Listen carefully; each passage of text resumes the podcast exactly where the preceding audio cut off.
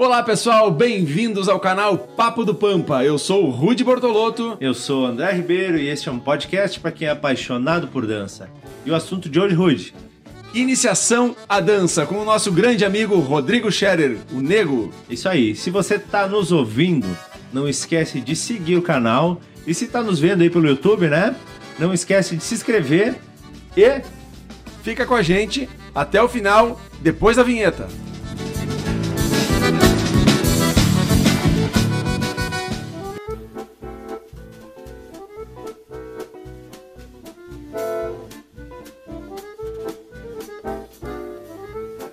De pop do Pampa para papo do Pampa falando de dança.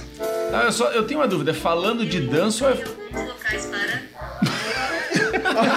ou a. Como é que é o nome dessa? Da mulher do Google aí já quer é Nossa, assim. Ô, assim. Rudy, eu sabia que tu era mandado pela mulher, mas, mas não tanto assim. A mulher do Google eu tinha botado no silencioso. Até aqui, a mulher do Google manda é, dele. Não te deixa em paz, é, né? Eu tava numa dúvida aqui se ela vai ser falando de dança ou falando de dança. De dança? De dança ou de dança? É. Pode, tu, é tu, meu, pode, né? tu pode falar de dança e eu posso falar de dança? Pode. Então tá bom. É, então. Não é o seguinte. Tu quer falar como, nego? Tu vai falar de dança ou tu vai falar de dança? Cara, tu sabe que acho que isso aí depende do teor alcoólico sanguíneo. Pode ser. Dependendo do que o cara bebeu, às vezes sai um D e às vezes sai um D. Um D, é. Mas então explica para as pessoas primeiro, né, quem é tu e por que que tu tem essa, essa por que que tu troca às vezes o D, às vezes o D, de repente é porque tu na, vem do lugar Na verdade ele já e fala uma coisa, é outra bêbado outra. e às vezes não. É, não, mas, mas é onde é que vem? É... Te apresenta aí, tia. Eu sou o Rodrigo Scherer, venho de Formigueiro para para Caxias do Sul. Hoje eu sou um, um caxiense de Formigueiro, né? E essa, essa, esse lance do D, do D, também tem outro, tem outro fator ainda, que eu não sei, com certeza tem mais pessoas que vão se identificar com isso. Eu, eu não preciso de muita coisa para começar a falar parecido com alguém que está conversando comigo. Por exemplo, teve uma vez que a gente viajou pro, pro Uruguai, no segundo dia eu já estava metendo um portunhol. é, eu acabo pegando o sotaque do local que eu tô. Se eu vou pro Rio de Janeiro, Claro que eu não vou chiar tanto como os cariocas, mas sem me dar conta eu começo a, meio que por osmose, a falar o sotaque do local. Se eu falo com o pessoal de Santa Rosa, vai sair muito mais D. Quando eu falo com o pessoal de Porto Alegre, sai mais D. Eu sou bastante influenciado. menino influenciável. É, influenciável. Não, é uma coisa que eu nunca falou, parei para pensar. esse negócio do espanhol, né? Quando eu fiz a, a viagem do Fusca Atacama lá, que saímos aqui de Caxias, no Hotel Deserto Atacama né, de Fusca e Kombi. Uh, lá pelas tantas a gente estava lá na Argentina e falando com o pessoal de lá e nós parávamos para conversar entre nós mesmos e nós estávamos falando espanhol e dali um pouco nós, tia, mas para aí, agora a gente não precisa, né? é, bem... é, a gente acaba pegando no... E eu não sei explicar o porquê.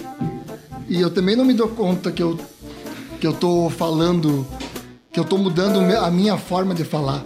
E às vezes eu fico até nem sei como é que eu falo. Porque às vezes, por exemplo, quando eu faço fachudo, eu, eu tiro a roupa do fachudo e continuo meio abagualado ainda. Até voltar pro, pra forma Rodrigo de falar assim. Muito bem, então aproveitando já que ele falou do fachudo, né? O Rodrigo é um cara multitarefas aí, né? Tem vários personagens, trabalha com, em várias áreas do humor e da dança. Então a gente está aqui falando um pouco de dança, né? A nossa função é da dança, mas também tu tem outros papéis, outros, outros personagens, né? Que não são basicamente de dança. O Rodrigo, o Rodrigo vai de dançarino a apresentador de programa, né? Exatamente. Ele é, sim, é o né? Rodrigo mas... Faro de Caxias do Sul. É, mais ou menos isso. O que achou?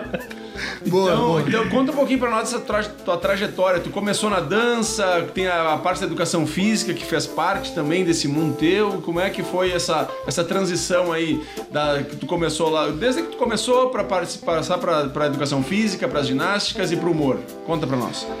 Bom, a, a educação física, na realidade, eu eu fui para educação física porque eu precisava estar cursando o terceiro grau para continuar na, no exército porque eu fiz o NPOR e para eu sair tenente é, oficial R2 tinha que estar na faculdade. Então eu fiz o vestibular para educação física porque era o mais fácil de passar.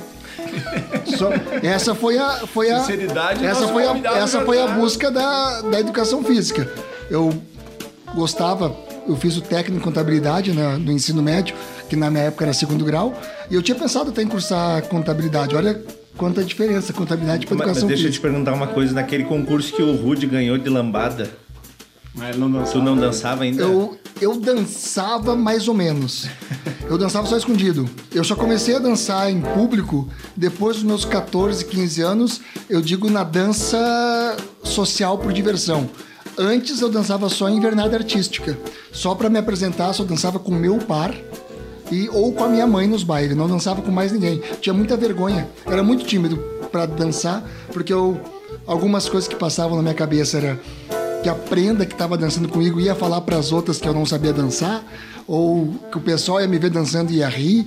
Eu, eu tinha na, na- Eu imaginava que quando eu estivesse no meio do baile lotado de casal, as pessoas estão olhando só para mim. Sabe, a, a- Sim, sim. a- o, o medo da rejeição, talvez, ou da reprovação, ou da ou avaliação do meu desempenho, eu não me permitia dançar. Só ensaiado. É, e é legal porque é, hoje tu trabalha exatamente tentando mudar essa, essa concepção na cabeça das pessoas, né? É. Eu, eu acredito que até foi. Talvez. Foi por causa do que aconteceu comigo, né? Com a dança, depois que eu me permiti dançar, o quanto transformou a minha vida, que talvez hoje eu tento fazer isso com outras pessoas que passam pelo que eu passei. Então, talvez por isso que eu também me destaque em trabalhar com esse público que não dança. Porque eu sei o que, que passa na cabeça de quem não se permite dançar. Porque eu já passei por isso. Precisei de um tempo para me permitir fazer do meu jeito e, azar. E, que bom se tivesse um Rodrigo Scherer na época pra te orientar, pra te ajudar, pra te para facilitar esse caminho, né? É que a gente acaba sempre. é, a gente se preocupa muito com a opinião dos outros, né? A gente se- e, e às vezes até. é, como é que é? Inconsciente. Consciente. Tu não fica. Tu não para pra pensar na opinião, mas tu simplesmente às vezes tu deixa de fazer algo porque, ah, o que, que os outros vão falar? Somente deixa de fazer, não se permite fazer muitas coisas. E eu precisei de um tempo pra. Não foi do. Não, agora assim. Azar dos outros. Não. Foi tudo uma construção. Quando eu entrei na dança de salão, também foi bastante difícil, porque eu me permiti dançar a partir dos 14 e 15. Aí, quando eu tinha 20 e poucos, que eu descobri a dança de salão, propriamente dita, a dança de salão com, com fundamentos e conceitos de cada estilo de dança. E aí, quando eu comecei a aprender a dançar conforme ensinavam, eu também comecei a, a me bloquear de não dançar mais. Eu só dançava ou com minhas alunas ou com quem era meu par de dança. Eu ia para um baile e não tirava outras professoras para dançar. Porque eu sabia que, ou eu acreditava que o, o eu não tinha repertório para dançar com aquelas mulheres. Ou que o meu abraço não ia ser bom, ou que as mulheres iam comentar que, ah, aquele lá da aula, mas nem sabe abraçar. Eu, eu, eu- precisei de um tempo também na dança de salão, mesmo trabalhando e sendo professor de dança de salão, para me permitir e acabar com esse bloqueio de não, eu danço assim e vou dançar assim, e quem gosta dança comigo, quem não gosta dança com os outros. É se aceitar, né? Aceitar e entender, né? Que é difícil a gente ace- é, entender o nosso limite e aceitar ele, né? É. É, é- é legal, né, nego? A gente, a gente se compara com os outros. Acho que é esse a... Quando tu para de, de se comparar com os outros e entende que, que o teu processo é esse, deu pra bola. Acabou daí. Aí deu, aí o cara começa a se divertir. O Edson Nunes, cara, falou um negócio pra mim uma vez. Vocês estavam num baile. Vocês, vocês vão lembrar da história que eu vou contar. Vamos ver. Nós saímos da casa de vocês ali da. De... Vocês moravam, vocês moravam junto ali, né? numa casa perto da Maesa ali, do, do Eberly, pra trás É ali. da tua? Na tronca. Era na tronca ali. Lá onde eu dormi na goteira. Ah, uma casa sim, ó. É, uma Dom José casa- Baré ali. É, Dom José Baré, isso aí. Sim. E aí nós saímos dali com a, uma van e fomos pra um baile em Bento. Meu Deus. Você lembra cara. disso? Eu lembro do baile em Bento, Sim, mas eu não sim, lembro que a gente sim. estava naquela casa. Eu lembro, Sim, a gente lembro. se juntou ali. Era um baile do Rodrigo e da Angélica. O Rodrigo e da Angélica. E eu fui, eu ia me apresentar nesse baile. Uhum. Que eu fui fazer uma, uma Ah, figura eu lembro. e travou no meio. Era uma pegada. Era uma pegada e, E travou. não saiu, eu Não lembro foi que nem pra um lado nem pro outro. Eu lembro. E eu lembro dele ter falando também. E, aqui, e aquilo foi um estresse, né? De, ah, imagina, cara, tinha outros professores dançando e tal. E aí, o cara, o Edson chegou pra mim, me abraçou, ele viu que eu tava pá, que fiquei ruim, assim. Ele me abraçou e tinha. Nós, ele falou assim: nós já fizemos muita coisa na dança, a gente não deve mais nada pra ninguém. Acontece. Só vai errar quem se permite ir lá e fazer. É isso aí. E outra que a gente começou na dança aqui em Caxias do Sul, o que a gente dava de dança, a gente não, a gente não estava preparado para ser professor de dança de salão Mas. como a gente enxerga hoje. Cara, mas é que a dança naquela época era completamente diferente do que Nossa, é hoje, né? cara, cara? a- a Aqui gente- engatinhava, né? cara? A gente acabou conversando um pouco sobre isso, né? No, na, na- A gente foi demitido, né? demitido. de- Mas, cara, e que bom que a gente foi. Que bom que a gente foi, porque eu acho que nós abrimos um, um mar de possibilidades pra muita gente. Tá, tem- o, o Cristóvão até hoje pega no meu pé porque tem um vídeo no YouTube. Eu não consegui achar ainda, graças a Deus, né, esse vídeo, que é eu e tu dançando um zouk na, na pé. Na Que é um baita maneirão. Cara, é um zouk neirão. Um É zucchineirão. um baita Zuc maneirão. Mineirão que nós Nós sabia dançava. três movimentos Só tinha 13 e pediram pra nós fazer uma coreografia de zouk e nós botava o peito, vamos. e nós alternava os movimentos. E aí depois que a gente já fez todas as combinações possíveis de A, B e C, trocava de par e fazia a mesma coisa no outro par. né?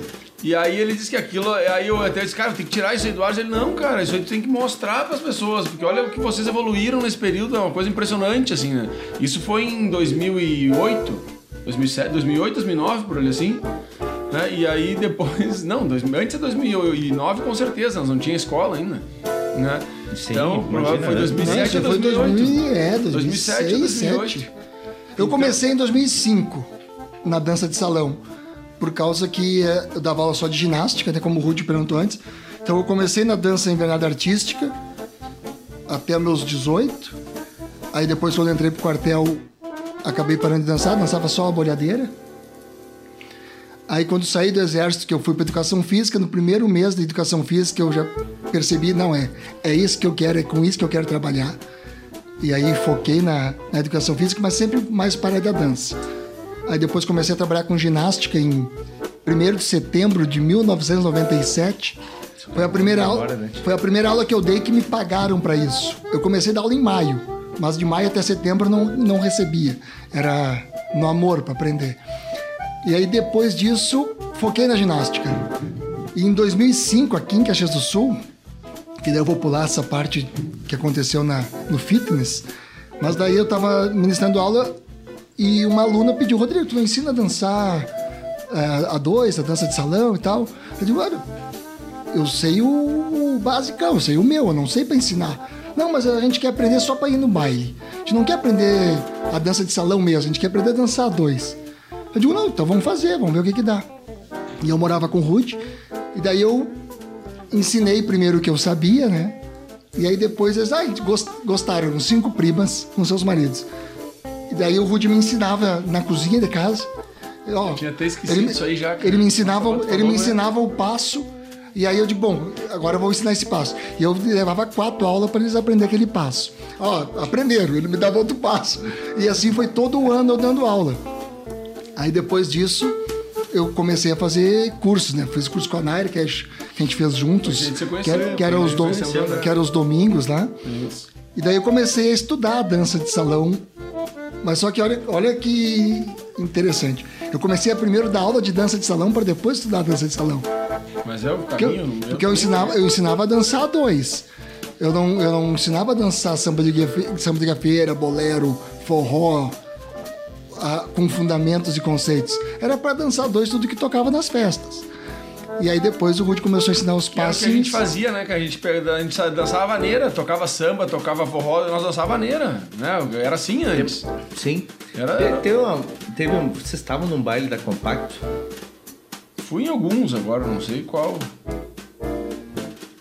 Eu acho que vocês estavam assim, nós, nós- nós dançamos tudo. Era, é, porque a gente era da muito mais da gaúcha do que qualquer outra coisa, né? Claro. Tudo que Não, tocasse foi ali. um de- que puxou uma polonese lá. Eu acho que foi. Eu, cara, eu lembro de. Eu lembro de ter dançado uma lambada nesse baile. Mas uma lambada vaneirada, assim. É, mas era o que é. Coisa mais linda. Mas Não, tinha aí, aí nesse caso eu vou discordar contigo porque eu fui campeão da lambada, né? né? Então aí eu Desculpa, já... é um cara É. que tem fundamento pra falar tu- comigo, né? Não, mas Desculpa é, aí que eu ganhei é- dois concursos de lambada na vida. né? Eu acho, que, é- eu acho que é importante a gente falar a real, né? A gente falar a verdade sem, sem medos de, Mas é isso aí. do que. Porque o nosso início foi assim. E depois desse primeiro ano dando, dando aula de, dança de salão. Teve as férias ali de janeiro, fevereiro, e as, e as alunas disseram, oh, Rodrigo, a gente quer voltar com a dança de salão. Era toda segunda de noite. Eu digo, não, eu já ensinei tudo que eu sabia. E daí acabou, dizia, acabou o repertório. E dizia ela, não, mas a gente também já esqueceu tudo que tu ensinou. Pode ensinar a mesma coisa do ano passado. Aí eu comecei a ensinar, a repetir, relembrar tudo que foi feito no ano anterior. E aí comecei a estudar mais a dança salão mesmo. Fazendo curso com o Edson Nunes, primeiramente, né? E estudando com outros professores. E foi aí que eu comecei a perceber que a minha forma de dançar não era dança de salão. Na minha cabeça começou a cair a ficha depois desse um ano. Porque nesse primeiro ano eu me permitia brincar de dançar e dançar do meu jeito. Eu lembro que com a Vanessinha. E aí você divertia muito mais. A, a gente lá em Formigueiro, num baile lá no, no ginásio. Em Formigueiro. A gente dançou tudo estilo dois para lá e dois para cá, até samba enredo. E nós dois encharcados de suor. Porque eu, dan eu, dançava me divertindo. divertindo. Aí quando eu comecei a aprender a dança de salão, eu parei de me divertir. Porque daí eu percebi que o que eu fazia não era dança de salão e o que os outros vão falar de mim, e que não sei o que e tal. Cara, eu, eu imagino que, que deva ter sido um conflito na tua cabeça, assim, porque é, eu, eu, a gente, acho que todos nós passaram por um momento assim que a dança começou a ficar técnica demais e a gente passou, parou de ser feliz dançando. Porque, e principalmente quando a gente começou a trabalhar com dança, mesmo ainda muito despreparado, tu ia pra pista pensando nisso, né? Cara, olha lá o professor dançando. É. E daí tu já não ia mais pra pista. Tu já ficava meio de canto, tocava aquelas que tu não tinha muita segurança, o cara já metia um um viés, já a gente não... podia se divertir naquilo, mas não ia pelo medo de. Não, era isso aqui, vão me julgar. E eu tinha uma dança pré-coreografada, eu posso dizer assim. Porque como eu venho da ginástica e trabalhei muito tempo com pré-coreografias, que era da época da Body Systems, e como lembrando lá nos meus 14 anos que eu disse que eu só conseguia dançar o que era ensaiado, eu só conseguia dançar balaio, chimarrita, eh, cana verde, pezinho com meu par, com isso eu não tinha vergonha porque daí eu já tinha segurança. Então o que que eu treinava? Eu treinava em casa como que eu dançaria um samba. E já tinha, eu já tinha pré-coreografado uma sequência de movimentos que eu ia fazer. Não era uma dança como na gaúcha, que Sim, convidava a prenda e saía né? dançando de improviso. Não, eu ia dançar um samba, eu já tinha mais ou menos na minha cabeça. Ah, que eu vou tirar a dama ao lado, vou fazer uma caminhada, vou fazer um tiradama, vou fazer um cruzado, vou fazer um. Sabe, eu já tinha pré-ensaiado sequências de movimentos. Quando que acabava o repertório, troca o par. acabava o repertório, troca o par. Troca o par. E assim para diversos estilos de dança. Eu acho engraçado uma vez uma salsa com a Julie. Lembra da Julie de Porto Alegre? Sim. Eu fui dançar uma salsa com a Julie na, no Havana. E aí aquela começou a girar e fazer, acontecer e vamos assim e tal e tal e tal. E eu aqui com ela. no, que terminou, no que terminou a dança, eu falei assim pra ela: Ô, Júlio, eu conduzi tudo isso aí. Ela foi querida contigo. Uhum. Fui eu que conduzi tudo isso aí. Porque saiu do, do meu ensaiado, né? E ela dançava pouco? E durante. E até 2009, a minha dança 2 era essa dança preocupada com fazer o passo certo, conduzir certo, abraçar certo. E não. E eu não sentia o mesmo prazer que eu sentia antes quando eu não sabia dançar. Só depois de 2009 que virou a ficha de novo, que foi com o passo mestre. Aí quando eu fiz o passo mestre, que é aquele passo ridículo lá, que me levou pro mundo. Aí tu entendeu que o simples é. Não, tudo, e aí eu né, pensei assim, cara, eu tentando fazer o que todo mundo faz, tentando dançar certinho e bonito, transferência de peso, projeta, transfere, pisa. Nunca me chamaram para nada. Eu fiz esse passo ridículo. Eu fiz o passo mestre e me chamaram para tudo. Me chamaram para tudo. Eu disse, cara, a minha, a minha vibe é a palhaçada, é a diversão, é o entretenimento, é fazer o simples, é me permitir fazer do meu jeito.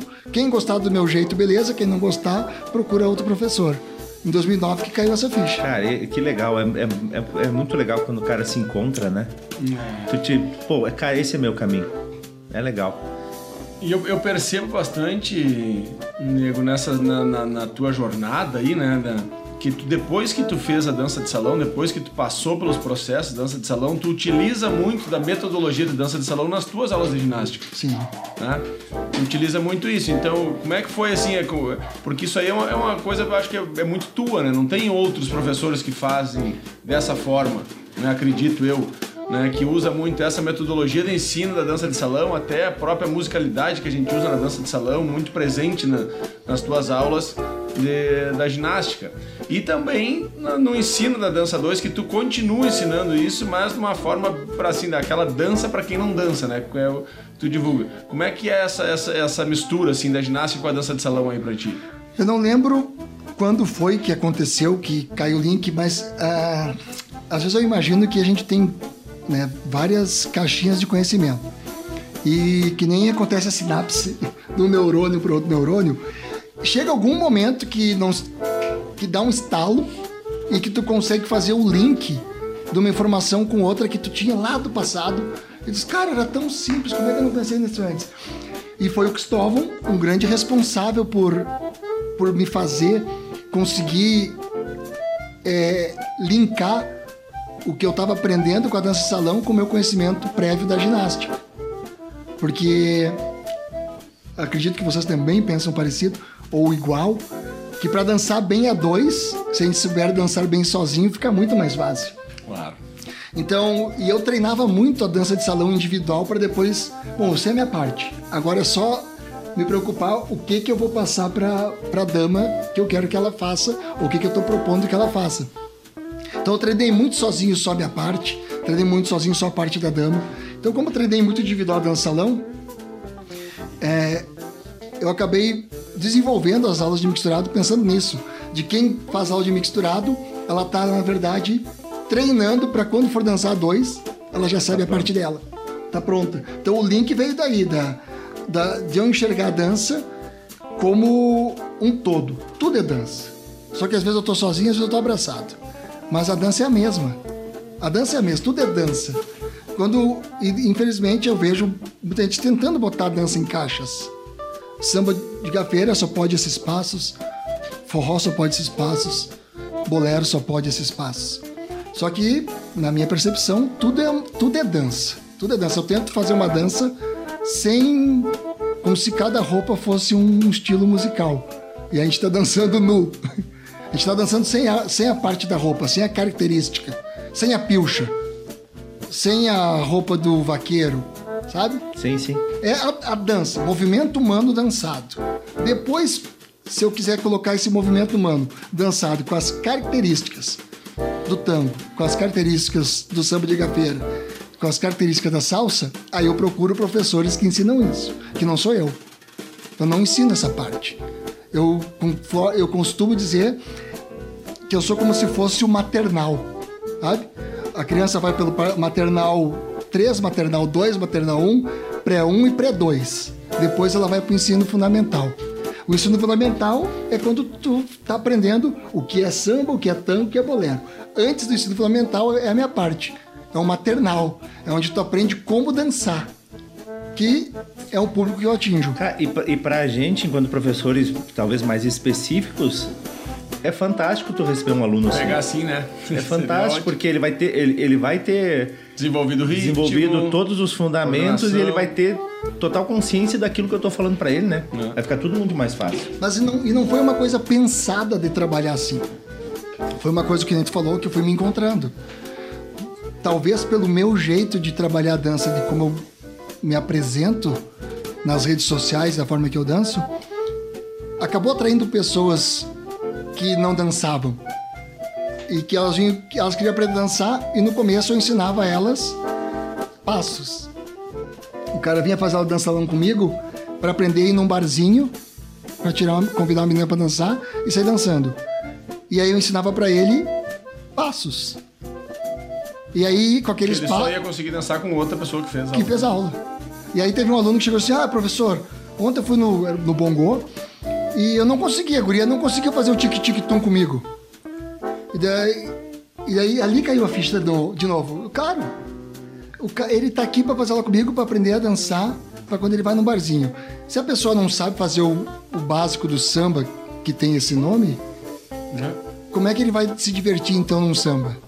Foi aí que comecei a mudar totalmente e me permitir ensinar como eu dançava lá com meus 14, 15 anos. Porque tem pessoas que ainda não estão prontas para aprender a dança de salão.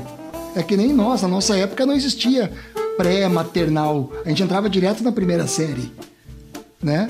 Imagina hoje uma criança que entra direto na primeira série. É, vindo de casa, né? Vindo de casa. Ela vai entrar mais atrasada do que quem passou pelo maternal 1, 2 e 3, pré-1 e pré-2. Com certeza. E tem pessoas que precisam dessa informação, outras não. Outras não. Tem pessoas que não precisam passar pela minha parte, que já pode entrar direto na dança de salão. Só que tem pessoas que entram direto na dança de salão, ficam três meses e vão embora porque não tiveram a minha parte. Porque ela acha que a dança não é para ela, não nasci para dançar. Porque de repente não, ela não tá aprendendo o que ela foi buscar e sim o que o professor está ensinando. Quer, quer ver um negócio, nego? Que é, eu acho que tu começou algo que a gente acredita nisso há muito tempo. E só que também o, o processo ele é lento e às vezes a gente demora para cair as fichas. Nós estávamos falando isso outro dia. Cara, hoje a minha preocupação, e eu acho, acredito que a do Rudy também, é muito mais em ter o nosso aluno feliz e, e, e se divertindo na aula e aprendendo de uma forma muito mais é, simplificada do que já foi um dia. Nós já tivemos um momento de ter uma preocupação muito grande Técnica, né? na parte técnica do aluno. E em contrapartida, nós estávamos né, preocupados de, cara, será que nós vamos ter outros grupos de apresentação de dança de salão? Né? Porque tu ganha muito de um lado, vai ter muito mais gente dançando, mas talvez não dançando tão bem, mas sendo muito mais feliz. Sem tanta preocupação, né? Sim. E, tu pode conciliar. Tu pode criar uma turma que dura quatro meses, que a pessoa vai aprender tudo que ela tem que saber antes de entrar na aula de dança de salão. Tem aquela turma específica. E depois dá continuidade em todas as outras. Aqui é a porta de entrada. É a- aqui é a célula tronco. Primeiro tu passa por aqui e aprende tudo. Depois daqui, agora vamos mostrar com isso aqui o que, que tu pode dançar. Inclusive, tu tem um curso online pra isso, né? Sim. Esse teu sistema aí Sim. de ensino, né? Dança pra quem não dança. Sim. Então a gente vai deixar aqui né, no, no- vídeo o link pra quem quiser acessar esse curso no, Nego aí pra, pra dança pra quem não dança, pra desinibir, né? Perder a vergonha. E depois vai fazer aula no André Ribeiro, vai fazer aula na Oito Tempos, né? Depois disso, mas quem tá com Ele- vergonha, muita vergonha de sair de casa, começa em casa. Esse, esse online ele surgiu em 2016 com esse nome Dança para quem não dança, porque eu foquei no público tímido. Aquela pessoa que não ia na escola de dança, para ela perceber em casa, sozinha, entre quatro paredes, sem ninguém ver que ela estava aprendendo, que ela era capaz de fazer aula. Porque teve três homens que fizeram aula particular comigo sem as esposas saberem, porque eles queriam convidar elas para entrar num curso de dança, mas eles não queriam fazer isso sem ter certeza que eles aprenderiam. Aí já vem um pouco do, do machismo também, né? Então eles fizeram, eles fizeram três meses comigo, só os homens, eu dançando de par deles. E depois eles convidaram as esposas para entrar num curso de dança. Então ali eu percebi que tinha um público, talvez, que era possível a gente trazer para o mundo da dança, que nunca iria dançar porque não se permitiria ir aprender numa escola de dança. Sim. Mas daí ele viu em casa, ó, eu sei, ah, eu consigo aprender. Ah, eu também sei fazer isso aí. Agora eu vou numa escola, então eu vou aprender mais. Então surgiu assim em 2016. E agora, ano passado, em virtude da, do que aconteceu com o mundo, eu comecei a pensar como eu poderia reunir tudo que eu fiz desde 2016 até o ano passado num único curso. E aí surgiu agora o Dance Toda Festa. Daí eu coloquei dentro do Dança Toda Festa esse Dança para quem não dança. Coloquei o Dança 2.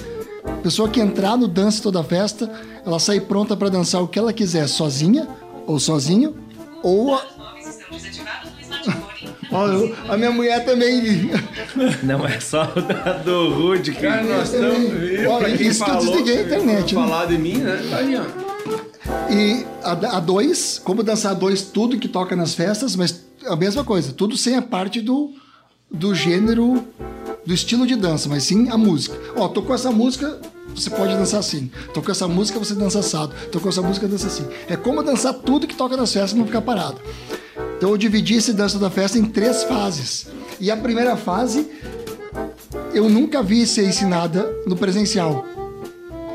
Que é um, ensinar como escutar a música sem dançar. Só batendo palma, acompanha só o tum. Agora vamos acompanhar só o tum tique. Agora só o tum tum pá. Todos os, os sons que tu ocupa da música, primeiro treinar o ouvido. Eu chamei de Marco Zero, que é um laboratório rítmico. Ritmo. Laboratório ritmo, trabalhar ritmo. A pessoa entender, ó, tá vendo isso aqui da música? É isso aqui que tu vai pisar na hora de dançar. É ter essa parte bem antes da dança mesmo. Mas tem, tu tem outra, outra, teve uma outra sacada aí, né, que eu acho que é fantástica também. Explica um pouquinho como é que é aquele negócio da que o cara dança com fone de ouvido e aí ele ouve quando é pra pisar o pé direito, ele ouve no ouvido direito, quando é pra pisar o esquerdo, ele ouve só no esquerdo. Isso eu achei muito interessante isso aí. Explica um pouquinho como é que funciona isso aí. Eu gostaria muito de ter a possibilidade de fazer um estudo científico para poder é, publicar isso aí, porque já deu muito resultado. Eu só eu não tenho não tenho a prova científica. Tem um, uma ferramenta usada na, na psiquiatria e na psicologia que é para reeditar traumas, chamado estímulo bilateral, que pode ser é, visual, auditivo ou tátil, que é segundo essa esse estudo da psicologia, quando você faz esses estímulos bilaterais de a pessoa sentir o direito e o esquerdo, acionar os dois lados do cérebro alternados, aumenta as conexões neurais e é possível tu acessar a área do trauma e acaba desbloqueando e a pessoa acaba esquecendo aquele trauma. Que muitas vezes o trauma está num local, num local que ele não consegue acessar. E esse estímulo ah, tem na, na, na terapia, eles usam um, uma- Sensor? um sensor em cada mão e fica vibrando numa mão e na outra. Zzz, zzz, zzz, enquanto ele vai contando a história sobre seus traumas. E aí são várias, várias sessões Antigamente isso chamava fazer de isso. tratamento de choque. só Pode ser tocando. Só diminuir um pouquinho a É, voltagem agora. pode ser tocando, pode ser enquanto ele não tem equipamento, pode ser toca de um lado e toca do outro da pessoa, pode ser olhando para um lado, olhando para o outro. É estímulo, algum estímulo bilateral. E aí quando eu descobri isso, eu comecei a. Eu sou meio.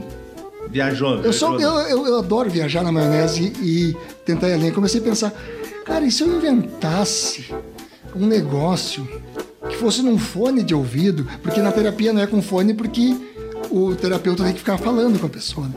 E se eu colocasse no fone de ouvido uma batida que quando batesse no ouvido esquerdo, a pessoa tem que pisar o pé esquerdo. Quando bater no ouvido direito, ele pisa o pé direito. Ao mesmo tempo que ele está treinando a parte motora, tá aumentando a conexão neural e tá o cérebro dele todo sendo ativado para esse processo de automatização do movimento.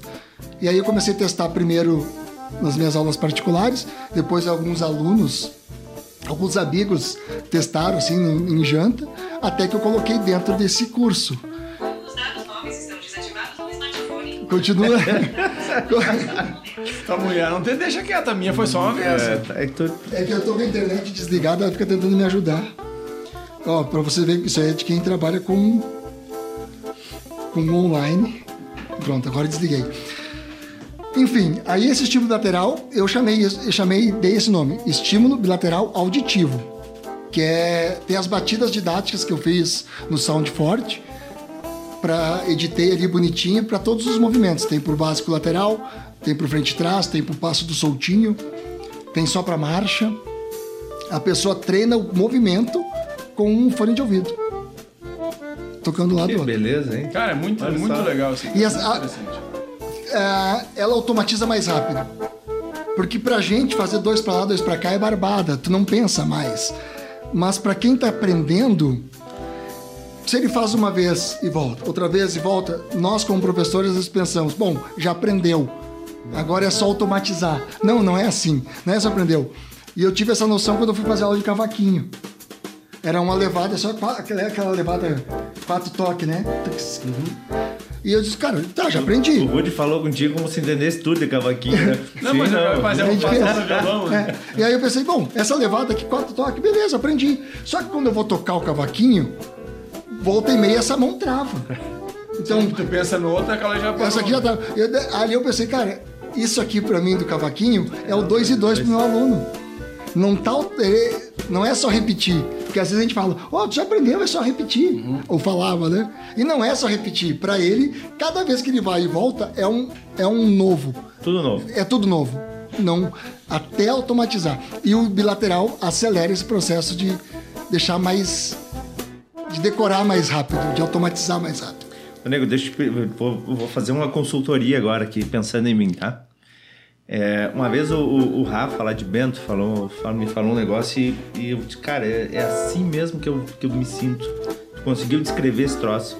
Ele disse assim cara, eu dançar solto, sozinho, eu me sinto pelado.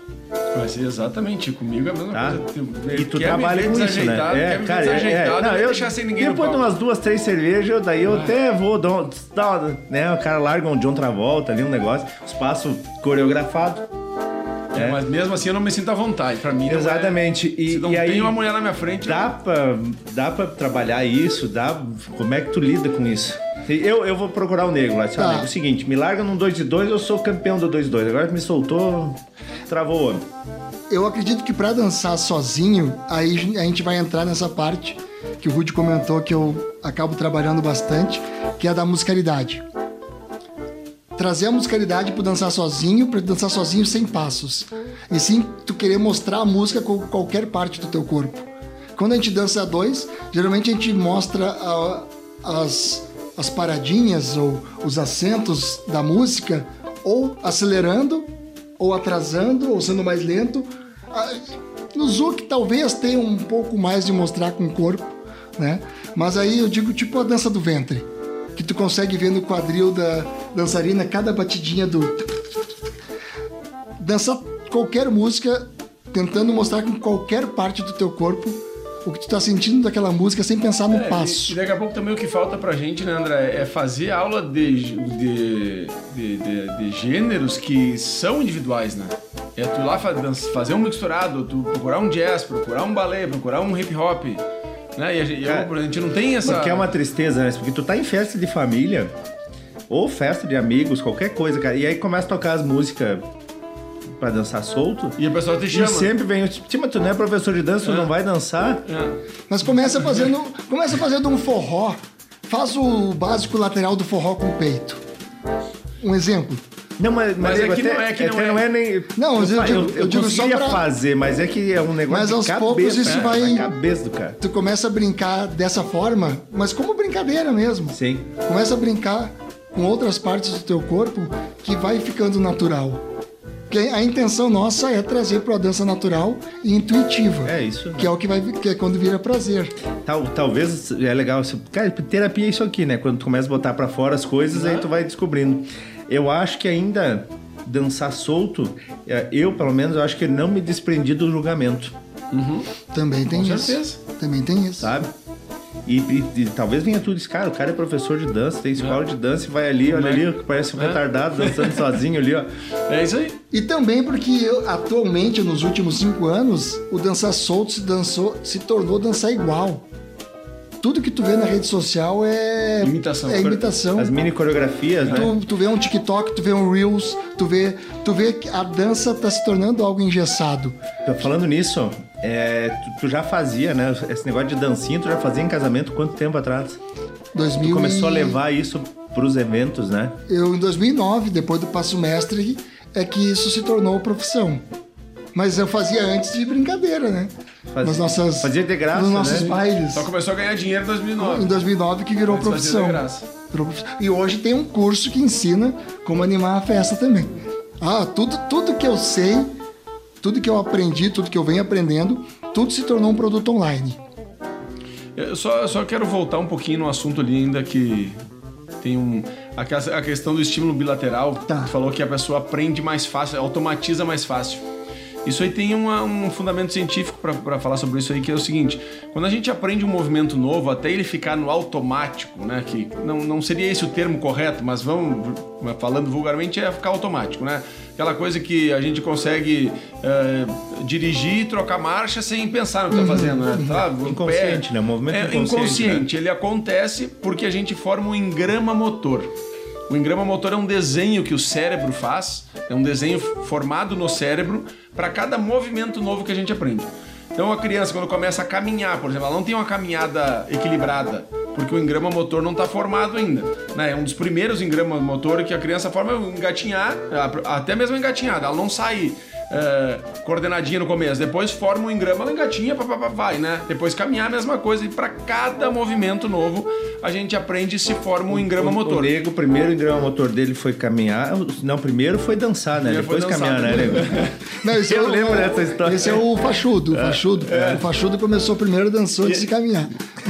Então, e aí, então cada movimento novo é assim. E, o e aí o que, que acontece? A gente tem um movimento novo no pé, o 2 e 2. Né? A gente tá formando. Esse engrama motor não tá formado ainda quando a pessoa começa a dançar. E não se forma na primeira aula. Mas aí a gente dá o 2 e 2, assim, agora gira. Então no momento que eu tenho que girar, fazendo 2 e 2, a minha atenção vai pro girar. E como o engrama motor não tá formado, a atenção sai do pé, o pé para. Prepara. né? Então talvez esse estímulo bilateral que aumenta as sinapses, aumenta as conexões, faz com que o engrama motor se forme mais rápido. Eu acho que também o que faz formar mais rápido é porque como tu tem que se concentrar em, na batida, tem que se concentrar em sentir a batida aqui e sentir aqui. Servir pra ti também. Quando tu tá se concentrando na batida, tu aumenta a tua concentração, Atenção, né? a tua, a tua atenção tá mais voltada para tu estar sincronizando o teu pé com esse ouvido. Então tu entra num estado de flow ali, que é Sim. concentração máxima naquele Não pode na- falar de naquele flow, é movimento. outro podcast que a gente não permite. Naquele- mas o flow que eu tô falando é do- da concentração. E aí tu consegue realmente automatizar, porque hoje a gente tudo nos, nos distrai, né? Então a gente tem que buscar formas de se concentrar. E talvez o 2 e Não, 2 e, aí, e aí vem o, o negócio, né? Porque o, a- a- o objetivo disso é fazer distraído depois. é, É fazer com que a gente consiga conversar. Por exemplo, eu, como professor de dança, eu consigo contar um dois e dois do- de um aluno fazendo outra coisa sem perder meu, meu passo. né? Então ele tá fazendo um passo básico do samba lá, eu tô num tempo diferente, eu, eu consigo continuar o meu passo e contar o dele pra ele do lado. Eu tô dançando com outra aluna aqui, tô dizendo, ó, aqui, dois, dois, pá, pá, pá, e eu tô fazendo outra coisa, meu pé não para. Porque esse engrama motor é muito formado, já, é muito claro, né? Então o cérebro já tá com ele ali, não preciso pensar naquilo. Ela vai no e a automático. dança E esse sistema deve dar essa. e aprender a dançar. Quem não dança geralmente fica, ah, nem é assim, tá falando porque tu é professor. Mas aprender é mais aprender a dançar é mais fácil do que aprender a caminhar. Porque quando a gente aprende, olha o tempo que a gente demora para conseguir caminhar. Primeiro a gente rasteja, depois engatinha, depois fica em pé, se equilibra para depois começar os mesmos passos. Só que a gente não lembra. E é tudo evolução, né? É evolução. Então rastejou, engatinhou, caminhou, correu, saltou, depois dança. Por, por última dança. Tem que dançar, então não evoluiu. Quem não dança ainda não tá totalmente Eu- eu- evoluído, só dá Eu, tempo eu, aí. eu, então. eu, eu, eu tenho a dança como o último estágio do, do processo do des- desenvolvimento motor. Na, na minha teoria, eu uso isso. Que a dança é o último estágio. E que, que todo mundo nasceu dançando. Só que quando a gente descobre que existem os outros, a gente para de dançar. Quando tem um ano, dois anos. Legal. Cara, olha, olha, olha. Ah, Qualquer criança se bota É legal, música, se né? mexe, Qualquer criança, cara, que Até escuta a música, faz, um faz um embalinho. Cara, o Rafaelo, meu filho, até os três anos, ele se permitia dançar sem problema nenhum. Dançava tranquilamente. Quatro também. Deu aula comigo no Costão, numa das aulas. ele Subiu no palco, pai, eu vou dar aula contigo. E ficou do meu lado dando aula junto. Fez cinco anos, não quis mais. Começou a descobrir que existe o outro. né? não quer mais se apresentar na escolinha no final do ano, não quer ir pro palco, não, não quer, quando vai dançar não quer que eu olhe. Que louco, né? Engraçado, né? Porque, cara, a primeira vez que eu. Eu nem sabia dançar. Eu não sabia dançar. Eu vi um pessoal dançar chuva. Eu inventei uns dois, três passinhos. E, e era uma janta do time do meu pai. Cara, nunca esqueço, nunca esqueço, porque é, é, um- é umas coisas que, que mudam uma chave assim na cabeça da gente que é. E aí eles me levaram piochado, largaram um cabo de vassoura, eu tinha seis anos. E ali eu fiz um passo de chuva.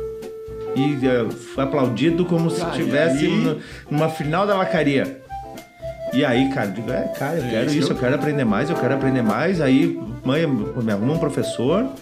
E aí me arrumaram um professor, eu comecei a ensaiar, eu comecei a criar os meus passos. E até que os joelhos aguentaram, eu dancei. Se meus joelhos Ah. não Ainda bem Mas- que o Rude dança, né? Dependesse de cantar, tu ia morrer de fome. Deus o livre. E, e- e- e tendo isso que eu comentei, que vocês também concordam, que a dança é algo natural, que todo mundo dançou antes dos dois anos de idade, ou pelo menos se embalou escutando alguma música, por que que a gente tem tão poucas pessoas se permitindo dançar? Não fazendo aula de dança, será? Que será que a gente precisa fazer para que as pessoas comecem a fazer aula de dança? Será que não está sendo feito muita coisa é, pensando na dança simplesmente como um produto? E, e, e a dança produto espanta quem não dança? Porque eu que dançava, quando descobri a dança produto, parei de me divertir. Eu precisei encontrar minha dança natural de novo para voltar a me divertir. Então, quantos Rodrigos devem existir que pararam de se divertir quando fizeram aula de dança? Mas isso, assim, ó, a gente. é, a gente teve até um- uma conversa bem, bem longa a respeito disso, porque a gente tem várias escolas de dança, né? A gente tem, tem é, professores referência que vão criando a sua, a sua linha de trabalho, e aí tu vai estudando com vários, e, e aí tu te encontra em alguns, ou às vezes vai buscar, vai beber em várias fontes. E aí a gente tava conversando, a gente tava conversando com a Juliana, a esposa do Drac. E eles vêm de uma escola muito técnica. Mas muito técnica mesmo. E aí, cara, Ju, assim, a gente precisa fazer. A gente precisa botar nas aulas algumas dinâmicas, né? Pra relaxar o pessoal, pra se divertir, pra isso, pra aquilo. E eu senti uma resistência muito grande. Mas, mas bota resistência, e não. Ah, mas- isso aqui, qual é o objetivo disso? Você não vai aprender nada de dança com isso. Né? E aí, é, é o que a gente estava falando, cara. Tu precisa deixar o aluno relaxado, cara. Ele só, ele, ele só vai aprender a dançar quando ele estiver relaxado. Ten- tensionado não aprende. E o cara chega numa aula de dança tenso. A gente que já dançava alguma coisa, ia pra Porto Alegre fazer aula, a gente chegava lá tenso pra caramba. Aí o cara nunca dançou nada na vida. Como Vem nós temos no outro, no outro, no, outro programa, nós já chegar pedindo desculpa já pra. pra- as prendas, É, né? Às vezes eu me pergunto se a evolução da dança não está distanciando a dança do lado humano, realmente humano. Eu acho que Entende? hoje já tá voltando. Daí tu- É, tu- eu acho que nós estamos num- numa Esse- guinada, cara. é, nós estamos numa guinada. e eu Então, acho é. que. Sim, ele é cíclico. Talvez a gente esteja voltando Já- para a origem. Mas tu vê, tu vê jogos de videogame com muito mais adeptos imitando aqueles jogos de videogame de dança do que fazendo uma aula de dança. Prova disso, sei lá, a gurizada nova é Just Dance. Deve ter muita, muito adolescente no Just Dance. Mas é o que tu falou, né, cara? Assim, pô, tu vai pra TikTok, tu vai pra essas redes sociais de, de vídeo, né? Uai, essa. É só dancinha. É que É é, dancinha é que eles, dança, só que é que eles estão tendo, é que eles estão tendo, para eles aquilo ali é verdade. Para eles aquilo é dançar. É que nem eu digo pro na, na, na, pros professores de mixturado, eu comentando sobre online, eu, eu dizendo ah o online nunca vai vencer o presencial, o presencial vai ser melhor. Eu concordo. Mas agora pensa o Rafaelo, pensa a Amanda, que eles já nasceram conhecendo a dança online.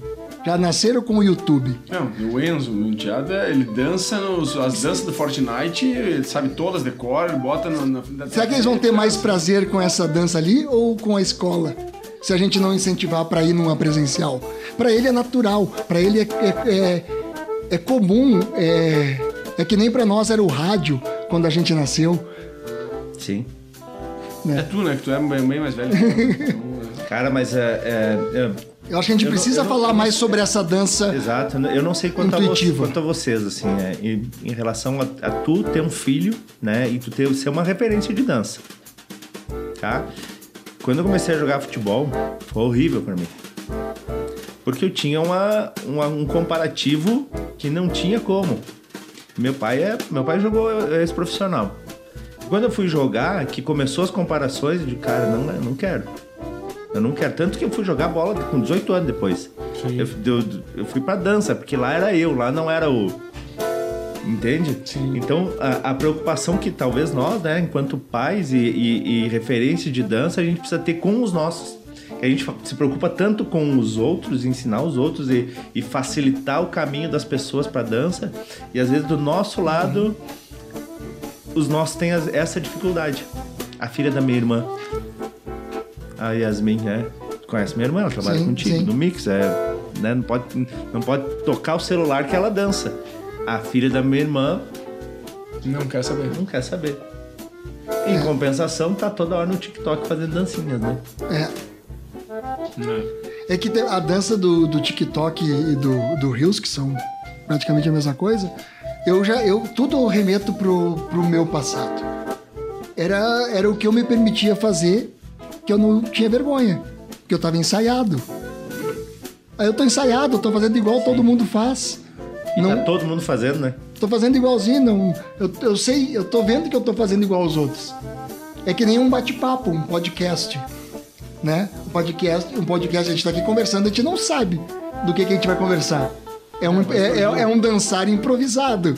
A gente tá conversando. E tem muita gente que acaba não se permitindo participar de podcast, porque tem.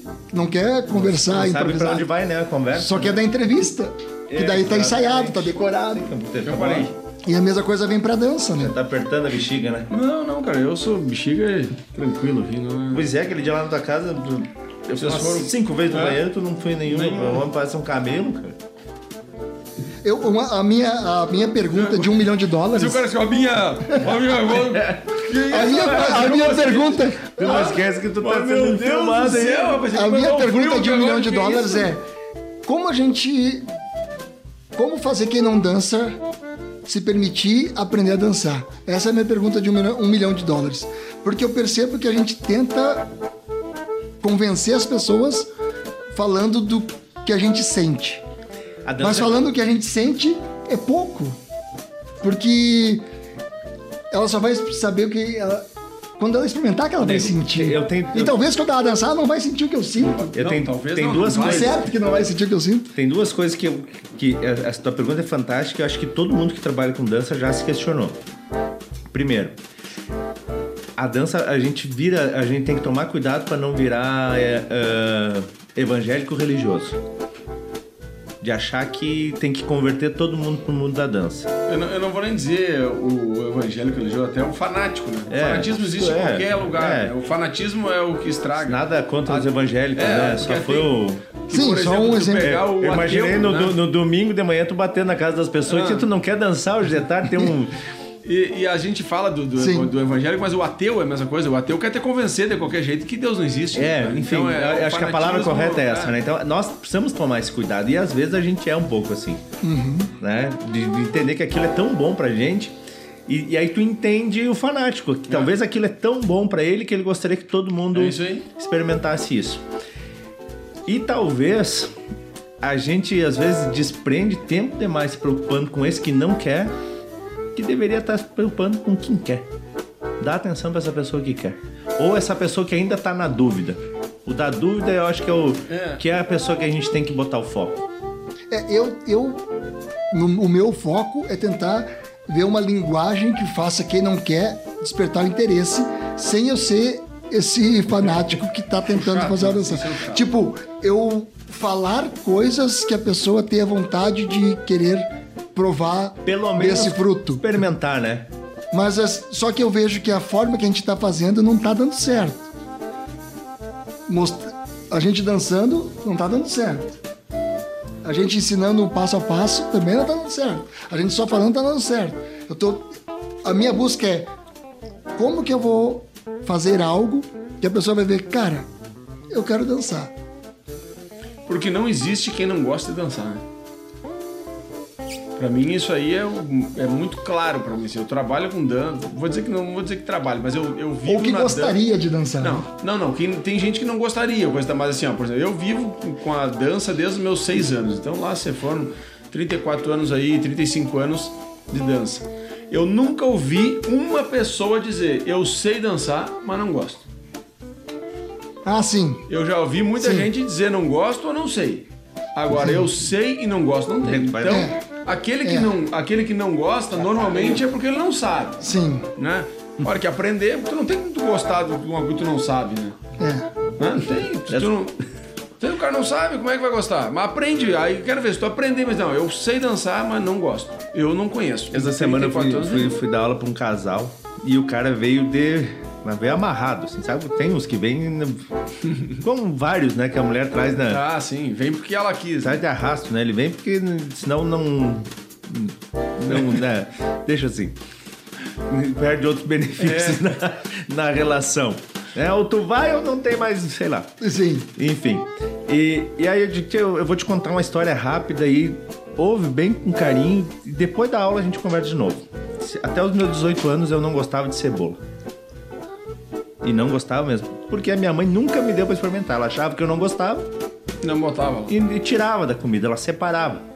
Talvez em algum momento da minha vida, quando eu era bem pequeno, eu comi e fiz uma cara feia, ela achou que eu não gostava e nunca mais me deu. Ela fazia comida e separava. Faz assim pro meu irmão até hoje. Entreguei aquele bagaceiro. Aí eu fui pro quartel. E no quartel ou tu come ou tu come. Sim. E talvez a primeira vez que eu comi eu achei meio, meio estranho, porque era diferente pra mim. A segunda vez eu comi e foi mais tranquilo, a terceira já foi tranquilo, na quarta eu não senti mais diferença nenhuma e hoje eu adoro cozinhar e eu boto cebola em tudo que eu faço. Só que eu tive que me permitir, nesse caso na marra, a experimentar. E eu disse pra é como tá acontecendo contigo. Tu Vai, ah, vai ter que se permitir na marra hoje. E depois da aula a gente conversa. O cara não vai mais voltar. Não, tô brincando. tô Eu- brincando. Eu tô aconteceu, brincando. Ele, ele- geralmente acontece ele, isso ele gostou noivos, da aula. né? Não sei se eu, eu- É. só noivos que chegaram nesse assim. Olha, eu tô aqui porque eu vou casar e tem que dançar. Geralmente ele já chega assim. Aí depois da primeira, segunda, terceira aula, aquele cara que não queria nem, né? ah, ele falou assim: "E eu não quero aquelas frescuras de giro. Me ensina só o pra lá e pra cá e eu fazer só porque tem que fazer." Aí depois da terceira aula, eles só dois dois pra cá, eles pegaram um bolerinho lá. Aí dizem assim, ah, professor, não botar uns giros aqui, tá muito.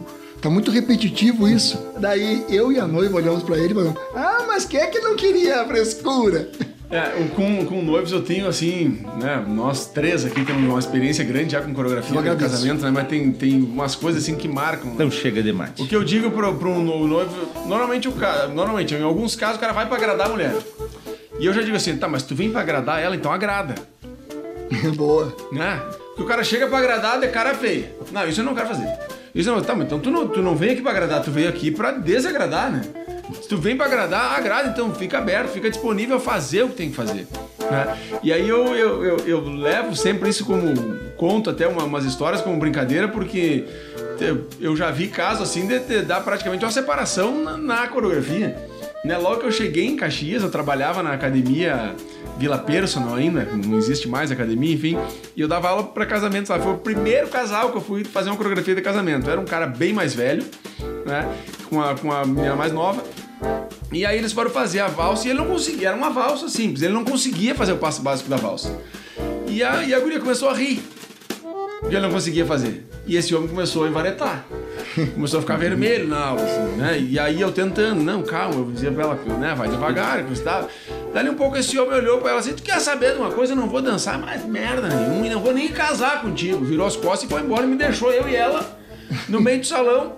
E aí ela me olhou assim, ah, desculpa, e foi embora, atrás do cara. Até hoje eu não sei se casaram ou não casaram, mas nunca me pagaram a aula, porque desapareceram, aquele dia me devendo até hoje. Eu, eu já, eu já vi casos a gente fazer as pessoas casar que faziam com a gente pra separar. É a primeira vez. É, e aí quando, quando um casal, né, começa assim, às vezes dá uma. uma né, uma, ficou de ponta na coisa, eu já conta essas histórias. Olha, aconteceu isso no primeiro casal, eu não quero que vocês, não vai acontecer com vocês. E aí o pessoal já começa a rir, dá, ah, não. Tudo é experiência, tudo é experiência. Né, calma, calma aí, o negócio aqui é pra ser legal, né? Pra ser, então calma, deixa que eu falo. Porque tem muito, né, que a- Mudamos o passo. se, a, se a mulher aprende mais rápido, ela começa ela a querer ensinar. Né? Não, mas é só tu fazer isso. É só. É E, a- só. e eu digo assim, ó, deixa. Tipo, Vem- você segue aqui- o papo aí que eu eu só vou ali e já volto, tá? Tá bom? Tu veio aqui pra eu ensinar. Deixa que eu, deixa que eu vou chegar lá no coisa. Aí, né, começa. Sim, essa. É, mas esse, esse, esse meio das coreografias de casamento me- eu gosto bastante. Assim, é um negócio me, me chama a atenção. E, assim. não, e o casamento, essa, essa, digamos que, obrigatoriedade da dança dos noivos, que acaba para alguns sendo obrigatório, acaba depois fazendo com que essa pessoa que talvez nunca fosse dançar, depois que fez a dança dos noivos, procura a dança como uma atividade Sim. do casal. Porque daí percebe, aprendi, é, eu sou Sim, capaz. foi legal, é, foi legal. Tem muitos, muitos casos de, de noivos que depois se transformaram alunos, né? Seguiram fazendo aula para. tem bastante. E, Mas ainda a maioria diz que vai voltar e depois não volta. É. Mas a maioria ainda diz, não, agora nós vamos continuar depois uma turma. Se eu, se eu podia ter uma escola lotada só desses aí hoje. e também, e também deles dizer que, cara, me arrependo de não ter aprendido a dançar mais cedo. É. É, outra coisa também que a gente escuta muito de quem. Teve uma frase, né, que até ficou bem famosa no, no, no meio da dança de salão, aí no, no, no- no meio virtual, né, nas redes sociais, que foi assim, foi uma escola lá de São Paulo, do Rio, acho que lançou e foi, foi compartilhado por muita gente, que é comece a dança de salão hoje, ou você vai se arrepender por não ter começado. O dia que começar, você vai se arrepender por não ter começado agora. Ah, sim. Né? Era mais o ou dia menos que assim você começar a dançar, você vai se arrepender por não ter começado, começado hoje. É. Isso, ah, se eu tivesse começado aquela época lá que eu ouvi, então, quem tá ouvindo aí, começa a dançar, porque o dia que tu começar, vai se arrepender de não ter começado hoje. A gente fala disso, né? Falando da gente, Nós né? mesmos. Nós começamos na dança gaúcha, é, talvez sem a perspectiva de, de trabalhar com isso, da dança de salão. Talvez não, com certeza, Né? sim, né? Sem Ah, nenhuma, né? Imagina. Eu- Só o Rude que dançava lambada já com 6 anos de idade. Ele já Cara, tava. de- de- de- deixa eu vou contar essa história rapidinho, Quando eu né, pra não fui- ficar, não ficar perdido isso aí. Eu não achar que tu é Não, não, mestre de eu, tinha, lambada. eu hein? tinha 10 ou 11 anos quando eu, quando eu dancei lambada lá em Formigueiro ainda. E eu participei de dois concursos de, de dança lá. Eu não me- no primeiro eu não me lembro quantos tinha competindo, talvez era só eu, né? Não sei, mas eu não lembro lá. Era, foi uma festa do colégio que foi no, no CTG da cidade, então todo o colégio lá do, do ensino fundamental, né? No primeiro grau na época. E aí eu tinha minha parceira de dança, a gente dançou, tinha outros, outros casais, né? Dançando, eu ganhei um jogo de vareta. Foi meu prêmio. Foi o primeiro lugar, ganhei um jogo de vareta. E o segundo era num balneário, que tem ao lado de Formigueiro, que é a Praia das Tunas. E então tinha aquela época era febre da lambada, né? 90, 91 ali. E, e aí então teve o concurso e tinha duas categorias, adulto e infantil. E aí eu me inscrevi pra infantil, né? Cheguei lá, não só tinha eu pra competir no infantil. Aí o pessoal, disse, não, o que, que vão fazer? Não vai ter? Disse, Não, deixa eu competir no, no adulto, né? Vou ficar sem competir. Aí entrei, competi no adulto e ganhei o campeonato no adulto. Só que o prêmio era uma caixa de cerveja. E eu tinha 10 do 11 anos, como é que ele ia me dar uma caixa de cerveja? Aí, eu disse, tá, e agora o que, que vão dar de prêmio? Eles disseram assim, ó, troca essa caixa de cerveja por um pastel refri. Sim! Aí eles saíram ali naquela coisa, agora o que, que vamos dar? Chegaram lá com dois litros de coca e um pacote de bolacha surtida. Foi meu prêmio no segundo concurso. Eles pegaram na cozinha do negócio, ele tá, tá aqui, então. Meu prêmio foi esse, ó. Então, um jogo de vareta, dois de coca e um pacote de bolacha surtida. Eu, eu tava falando da- Então. antes disso, né, que eu tenho certeza, se pedissem pra nós hoje, teria começado a dançar antes, dança de salão? Ah, com certeza. Muito antes, né? Muito antes. Nós- Sim. nós- se for ver, nós somos até retardatário pra ter começado a dançar e, e- e trabalhar anos, com né? isso, né? Sim, sim, com certeza. É, eu comecei, a, eu comecei a dança de salão regular, assim, quando eu cheguei em Caxias, que foi em 2005. Cara? então eu tava com 25 anos quando eu comecei, assim, porque eu fazia, quando eu, eu comecei a dança de salão, de, eh, comecei de fato quando eu entrei na faculdade, que eu fazia um congresso de educação física, eu fazia um curso por ano no evento. Então eu fazia um curso, do, no, no- o congresso acontecia em março, então em março eu viajava para os congressos em Capão da Canoa, fazia o curso de um final de semana, e voltava e trabalhava em Santa Maria o ano inteiro com o que aprendi naquele curso. Congresso. No outro ano ia de novo pro mesmo congresso, fazer por mais um ano. Então durante quatro anos da faculdade eu trabalhei assim, a dança de salão lá em Santa Maria. Depois que eu vim para Caxias, que aí, quando a gente se conheceu, foi aquele curso lá com a Naira, né, a Naira Antunes, lá de Porto Alegre, uma grande professora. E aí a gente começou, né, regularmente, depois indo a Porto Alegre, né, toda a nossa história lá na dança. Não, e agora vocês falando, eu fiquei pensando, eu não sei se eu teria feito dança de salão, se eu teria estudado dança de salão, se não fosse porque eu tava dando aula disso, se não fosse para trabalho, porque eu já dançava. Eu já dançava o que eu queria saber. O que eu queria né? saber de dança, eu já dançava. Não tinha uma festa que eu ficasse sentado por não saber dançar. Né, Eu, eu não, não. Porque a dança de salão que me foi apresentada quando eu fiz era uma dança de salão que não me chamava atenção, porque era para aprender passos. Mas, mas, nego, eu acho que eu vou te dizer uma coisa que eu acho que ia ter diferente. Se tu não trabalhasse com isso, tu iria fazer aula e iria te divertir muito mais. Porque a- o que, aquilo que era prazer pra gente antes, que a gente ia pra um baile pra se divertir, virou o nosso trabalho. É.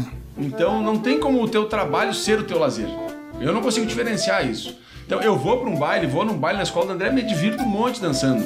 Mas nunca é totalmente separado assim, sabe? Isso, aquilo ali é a minha profissão. Então eu, eu tenho que manter uma postura de professor, eu tenho que ter, eu tô sempre me cuidando com o negócio, porque a gente não é professor só quando tá dentro da sala de aula, a gente é professor. Sim. A gente não está professor na sala de aula. Não desliga, não viram a Não chave, tem né? como virar a chave, né? Por mais que a gente se divirta no baile, eu me divirto muito mais quando eu vou no teu baile do que no meu. porque No meu eu tô sempre pensando, tá, Cara, eu me divirto muito mais quando eu vou em baile que não é de dança de salão. também? Aí sim, sabe? Você pega esse baile de casal e de chopp do interior. Eu- ninguém sabe quem tu é. Eu, Aí- eu quando aí bailes aí que não me conhecem. Quando é Exatamente. uma festa que ninguém me conhece. Aí o cara. Então é isso, por quê? Porque a gente, porque aquilo acabou virando a profissão, então tu tem que tu lida com aquilo de uma forma diferente, né? Então, se a gente fizesse aula de dança pra se divertir, né? Se a dança fosse só o lazer, seria diferente. Com certeza seria Mas o- o pensamento que eu tive é pelo seguinte: se a dança de salão que me foi apresentada quando eu fui estudar, que era só de passos, eu não, não me chamava atenção para ser aluno. Sim, ele Será foi que- fazer que- poder ensinar. Será que não sei, será que essa dança salão chama a atenção de quem é aluno? Mas Quem faz talvez- aula de dança de salão Ah. hoje? Quem, quem procura fazer aula de dança salão? Quem viu no Faustão? Quem viu no, na Record? Ou o que que leva a pessoa a procurar uma aula de dança Não, de hoje salão? é mais é de uma, fazer uma, ter uma atividade social. É. Ter, participar de grupo. Ele não vai lá para aprender a dançar para ir num, num casamento e não ficar sentado, para ir numa formatura e não ficar Não, é sentado, isso. para ir num barzinho e não ficar sentado. E aí ele aprende essa dança para barzinho, para formatura e para Aprende casamento. também. Hoje, hoje sim. Algumas né? escolas, sim. É, no nosso caso, sim. Né? Mas, o, o- mas o que eu quero te dizer assim, é, é- é tudo isso, quando tu, come, como tu disse que tu começou a, pela necessidade de ensinar, tu já foi com esse foco de aprender para ensinar. Ah, entendi. Vocês sabem Não. como é que eu comecei na dança Talvez- de salão? Eu nunca, acho que eu nunca falei, né? Hum, não sei. Não lembro se tu falou. Porque eu, eu dancei em CTG, depois dançava nos Galders, que era um grupo de show. E daí teve um concurso de tango na Chardonnay. E nós pegamos umas fitas de tango e montamos uma coreografia, eu e a Vanessa. E fomos dançar. E aí nós chegamos lá e tava dançando o Gabi. Lembra do Gabi lá da, Char- da, da- é, da Compacto, né? Sim. E aí tinha talvez mais uns dois, três casais. E aí nós dançamos e ficamos em segundo lugar e o Gabi em primeiro. E a Heloísa era, era Parceiro quem coreografou. Não, ela Ah. coreografou pra ele. Uhum. Eu não lembro quem era a menina que dançava com ele. E foi a sorte, porque daí quem ganhou eles chamaram pra dançar um tango, outra música, né? E aí você só sabia aquela. E aí, só, eu digo, graças a Deus que a gente não ganhou, porque se a gente ganha, eles iam chamar nós pra dançar ali e a gente só sabia aquela naquela música, coreografadinho, né? Aí você vai ter lesão. Ai, ai, ai, Não ai, dá, ai, não ai, dá caiu, mais, né? caiu, caiu, caiu. Câmbio, Ia meter uma lesão. E aí foi, foi- ali, eu já conhecia a Heloísa da época da Trianon. Daí a gente se viu de novo e ela disse assim: vem dançar com a gente lá. Mas eu fui com o intuito de aprender a dançar tango para fazer coreografias. Porque a gente tinha muito forte a questão do palco na época, Sim, né? A gente, Galdéres, né? a gente tinha, a gente queria era apresentar, a gente queria era coreografar as coisas. E aí num primeiro momento foi isso, a gente foi para buscar recurso para fazer coreografia. Aí tu começa a te envolver com outras coisas, né? Mas, cara, assim, é, a- a- os, primeiros, os primeiros passos que, que eu aprendi era um saco de ir pro baile, cara. Porque eu queria dançar o meu 2 e 2 feliz da vida, e aí tu tem a tua Brenda que, que tá fazendo aula junto e começa. Faz esse passo, faz aquele passo. E aquele lá que nós aprendemos na aula, ela não sabe nem dizer o nome do passo. Ela só diz assim, e o passo aquele, tu não vai fazer o passo aquele. E aí o cara não faz, e aí começa a... E eu só dançava com quem eu fazia aula. Ou com quem eu já tinha dançado alguma vez em alguma aula. Eu não, eu não convidava pessoas inéditas do baile. Eu tinha vergonha, medo, insegurança. Sei lá, eu tinha tudo. Tudo. Ah, mas falamos bastante de dança, que tal tu falar um pouco da parte do humor? Aí. Que que. Cara, Essa é a questão do humor aí, que é bem presente, né? Tu fez parte ali daquele grupo que fizeram de Mães do Riso. Irmãos do Riso, né? Junto com o Davi. o Davi. Então tinha vários personagens ali, tu fez a participação com o Fachudo, teve uma, uma, um Fachudo solo também, né, no teatro, que foi Tu não tá muito criando bom. um outro personagem, né? 2013. não pensa em criar um outro personagem. É, eu comecei a criar um outro personagem, mas depois eu vi que não estava pronto ainda para outro personagem. Até posso falar o que é. Eu ia fazer uma lésbica.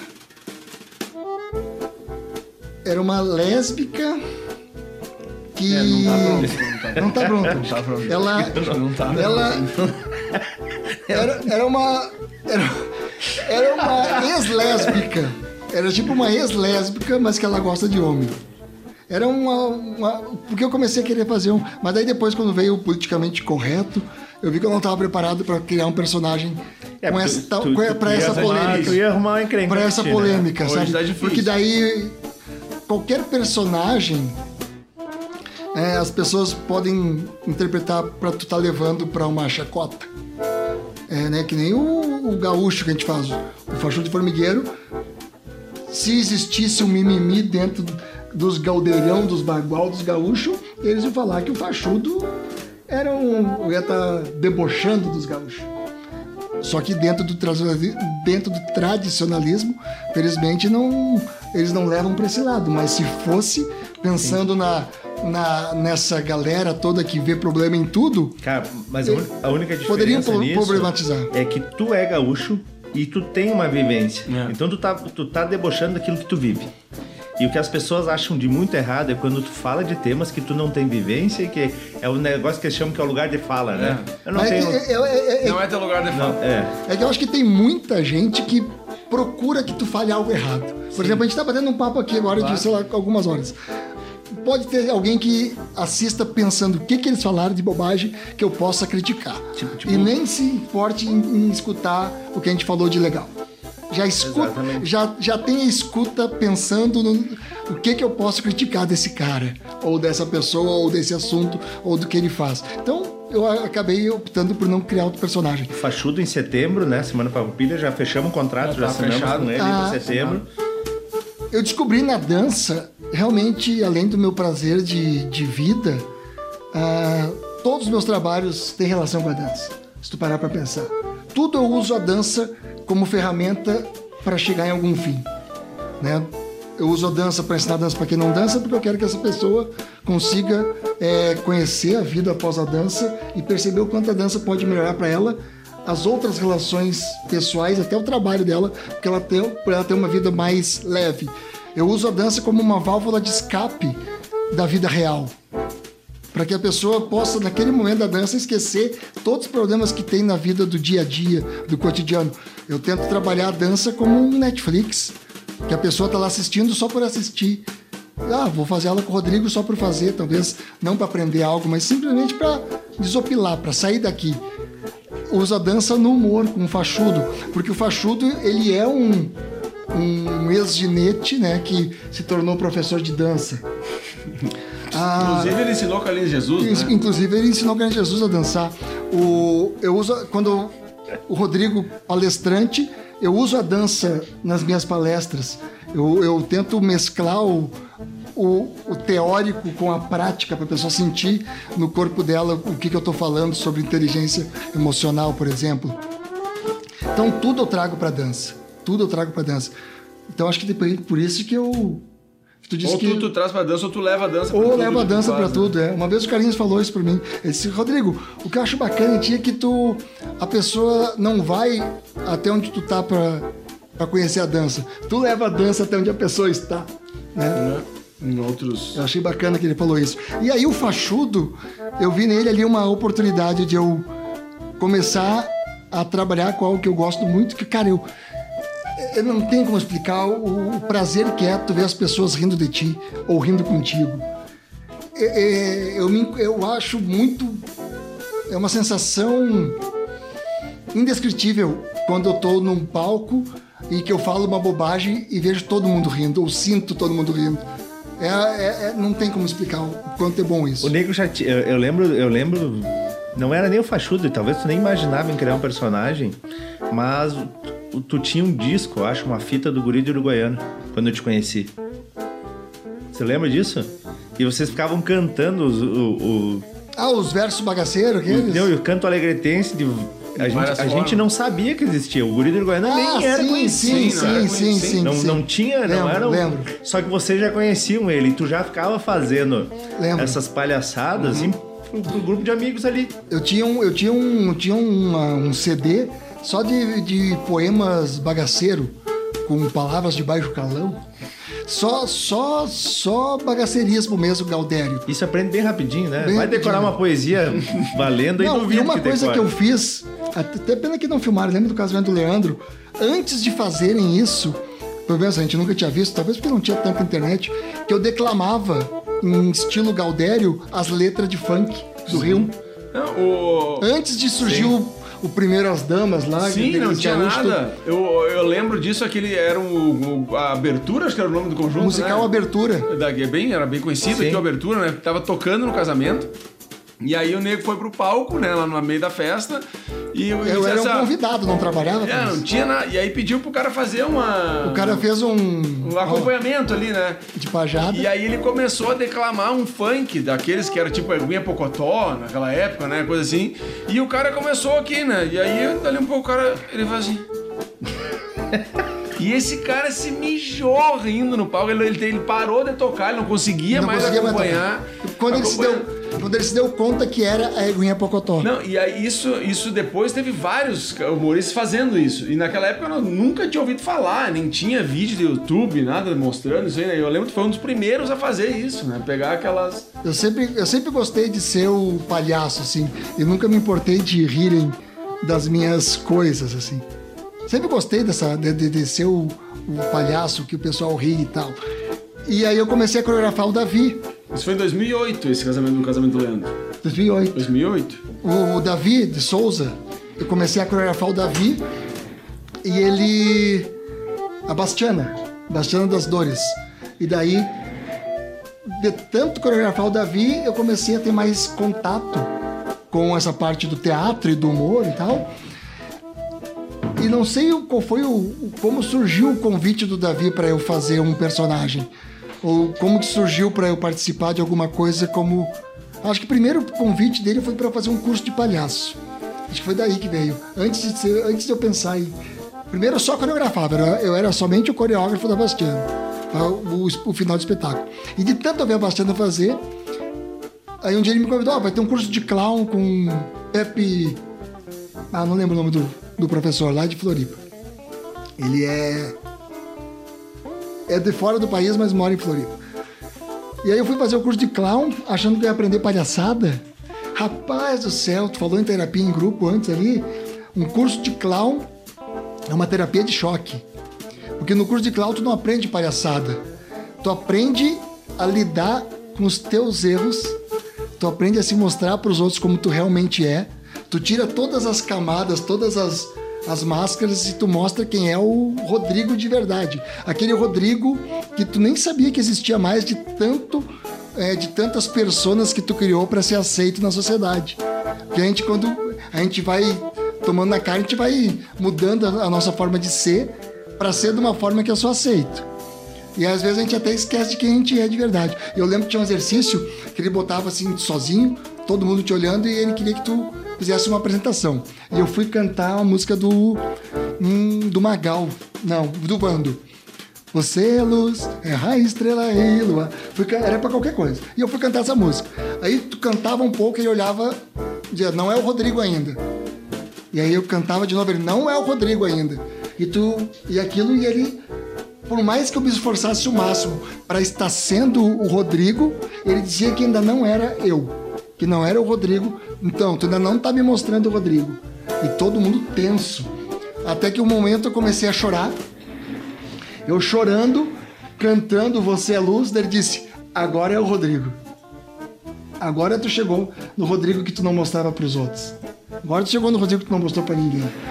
Então essa essa essa vivência com o Clau, a partir dali eu disse, cara, agora eu tô pronto para realmente fazer palhaçada, realmente para todo mundo rir de mim, porque o palhaço é isso.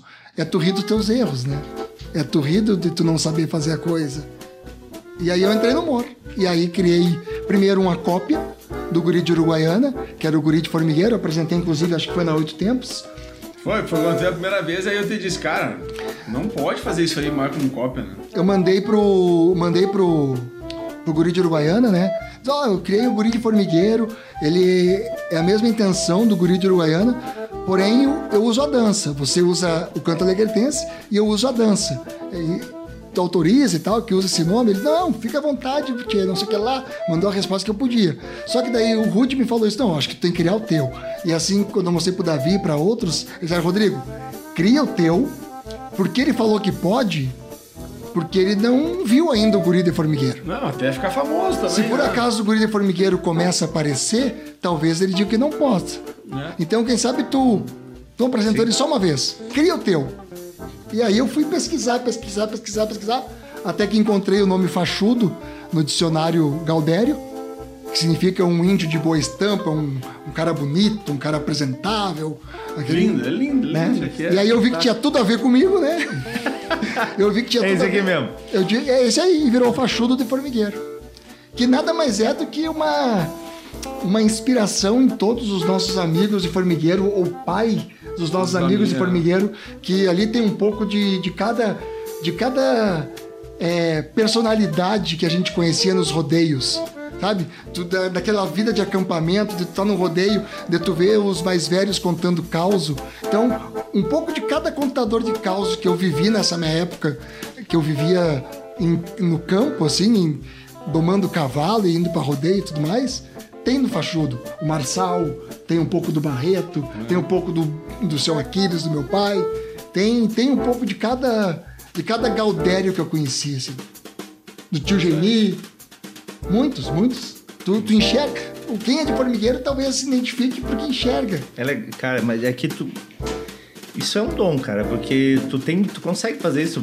Tu, tu faz o Faustão do teu jeito, mas tu fazia o Faustão Faz pra o Faustão, apresentar.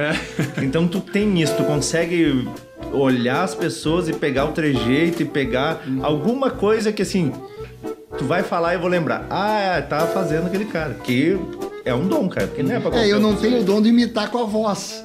Mas É, tu tem eu o trejeito, voz. porque tu, É, aí, mas eu- aí é tu- pegar, né, o Aí detalhe tu usa do o cara. corpo, né, cara? Tu É, eu consegue uso, usar o teu eu corpo. uso o corpo. eu não É, é tipo aquele cara que faz caricatura, né? Ele pega um detalhe do cara ali que é. de, ó, isso aqui eu tenho que aumentar que vai parecer que é ele. Então tu faz a. E, e outra, que, e outra que o meu objetivo nessas imitações é que as pessoas olhem e digam assim, cara, não é o Faustão. é, é- é que a pessoa É dê risada de, de eu estar me expondo àquele ridículo que, eu, que não tá igual aquele cara que eu tô imitando. Com relógio, né? Perfeito. É, Tamanho o O cara olha assim, não, o É, cara acha que ele tá imitando o Faustão, mas ele não tá. É, é o, é o personagem que tu faz lá do. A guria da, que dança lá do filme, a. Flashdance. Flashdance? Flashdance. É, tu faz a guria. tu Jennifer olha- Balls. A Jennifer Tu Balls. olha aquilo no palco do Costão lá e diz assim, ó, se era pra ficar igual, ficou ridículo, né? É que não era pra ser igual, era pra ser engraçado. Né? E aí entra o nego de macacãozinho preto com as polainas. Meu Deus do Ah, céu. ah, o humor que eu tento que a pessoa dê risada é tipo assim: eu não acredito que ele tá se expondo a esse ridículo. Eu não acredito que esse cara tá achando que é legal o que ele faz. Eu tento que a pessoa tenha esse pensamento mesmo. Não, não. Não, Não é possível. vergonha alheia, tipo vergonha alheia, sabe? Não, como o. O, o, o, o, o, o tango. O Fast Tango. Fast- Ah, Ah, e, depois, sim. e depois eu transformei. Só. Eu transformei em. E a pose? É só uma pose, ô. É, quando, quando, quando o stories do Instagram tinha só 15 segundos, a gente chamava de Tango, tango Stories, que era Sabe? 15 segundos. Foi muito bacana. E eu, cara, eu fiz isso no Baila Costão, velho. Sim, lá com duas mil pessoas assistindo, cara. Um troço assim, aí ele entra com um sapato prateado, ele passa a mão com um lado do sapato muda de cor. Não, ajeite Você toda. prepara, você prepara, bota a roupa ali, faz sinal pro cara botar a música. Pararam, pam, pam. Aí todo mundo fica olhando, ninguém entende nada. E tá aí eu saio e as pessoas não sabem se tem que Não. aplaudir ou não. Ah, o constrangimento, é o constrangimento que faz a pessoa mundo rir. assim, tipo, que isso, cara? O meu humor é Esse de constrangimento. Nessa parte que eu- quando eu faço algum personagem, tipo. a- essa da, da- da- do Flashdance fiz até uma propaganda pro, pro pessoal lá da, da Nostalgia, do Marcão, lá da, daquela festa Nostalgia de Caxias do Sul. Eu vestido de, de, de Flashdance treinando em casa. Botando, di- botando a agulha no vinil. Então, as coisas que ridículo isso. É, cara. E, eu, e sabe que eu tenho vergonha de fazer? Eu tenho vergonha de fazer depois, quando eu assisto que eu fiz. Que merda. Mas na hora que Tu, eu. te- tu tem mas, a sensação que as pessoas tiveram na, É, na mas, hora lá. eu mas acho. quando, eu, quando eu tô lá, minutos ou segundos antes de entrar, eu só entro e faço. Tanto que eu tenho uma frase, que é a, a capinha do meu protetor de tela do meu, do meu computador. Só faz. Só essas duas palavras eu tenho. Só faz. Eu botei na cabeça que é só faz. Eu não penso em resultado, não penso se vai ficar bom, se vai ficar- eu só faço. Só faço. Só faço. Eu vou lá e faço. Tenho a ideia, vou e faço. Pronto. Não deu mais certo? Tudo bem. Já fiz. Eu, eu, eu erro pelo fazer e não pelo deixar de fazer.